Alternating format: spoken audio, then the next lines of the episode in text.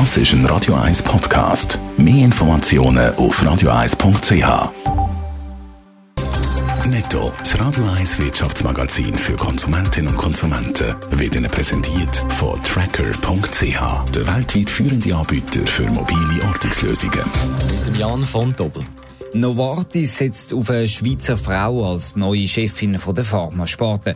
Marie-France Judin übernimmt die Leitung der wichtigsten Novartis-Sparte, schreibt das Unternehmen in einer Mitteilung, und zwar per sofort.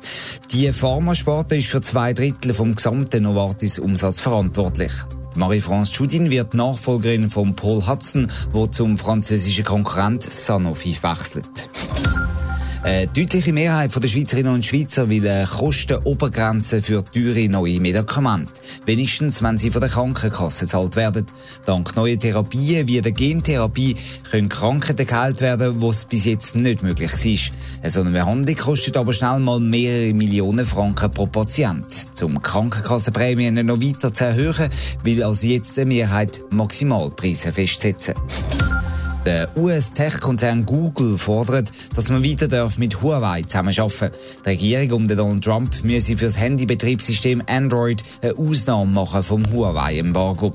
Laut der Financial Times wäre sonst nur noch bis Mitte August sichergestellt, dass Huawei-Handys wichtige Sicherheitsupdates überkommen. Aktuell stockt es mal nicht gross auf der Straße, sondern mit dem Aufbau vom 5G-Handynetz in der Schweiz. Viele Kantone bremsen bei den Bewilligungen und warten, bis ein Bericht vom Bund vorliegt. Aber damit wir auch informiert werden über gesundheitliche Risiken. Jetzt Jan von Tobel, könnte es da Verzögerungen geben? Ja, offenbar kommt der 5G-Bericht, wo noch Doris Leuthal als Bundesrätin in Auftrag gegeben hat, erst im September raus und nicht schon wie eigentlich ursprünglich geplant Ende diesen Monat. Das berichtet die Aargauer Zeitung heute. Ein bisschen konsterniert äußert sich dort drin auch die Chefetage von Swisscom und Sunrise. Es wäre wichtig, dass der Bericht möglichst rasch vorliege, auch zum Diskussion über 5G zu versachlichen, sagen sie. Vor einem Monat hat es ja zu Bern das erste Mal eine grosse Anti-5G-Demonstration Demonstration äh, geben. Geht es den Telekom-Firmen eigentlich dann nur darum, dass man mit diesen Gegnern kann über Fakten diskutieren kann? Nein, ich glaube, das ist nur äh, so ein Nebengleis. Viel wichtiger ist, bevor der Bericht nicht vorliegt, machen auch viele Kantone nicht Fürsche bei den Bewilligungen für 5G-Antennen.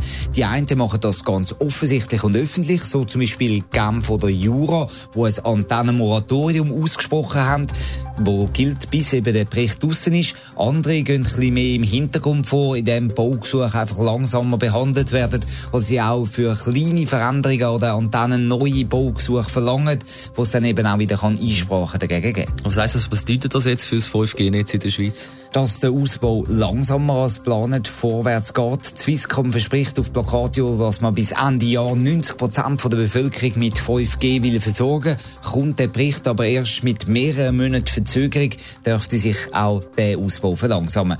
Und auch der Ausbau beim herkömmlichen Handynetz, der ist zum Teil blockiert, eben wegen diesen Moratorien. Das könnte zum Beispiel zu Genf dazu führen, dass das Netz überlastet wird. Schon heute ist nämlich die Auslastung bei rund 90 Prozent, laut Swisscom. Netto, das Radio 1 Wirtschaftsmagazin für Konsumentinnen und Konsumenten, ist Ihnen präsentiert worden von Tracker.ch. Weltweit funktionierende Ortungslösungen.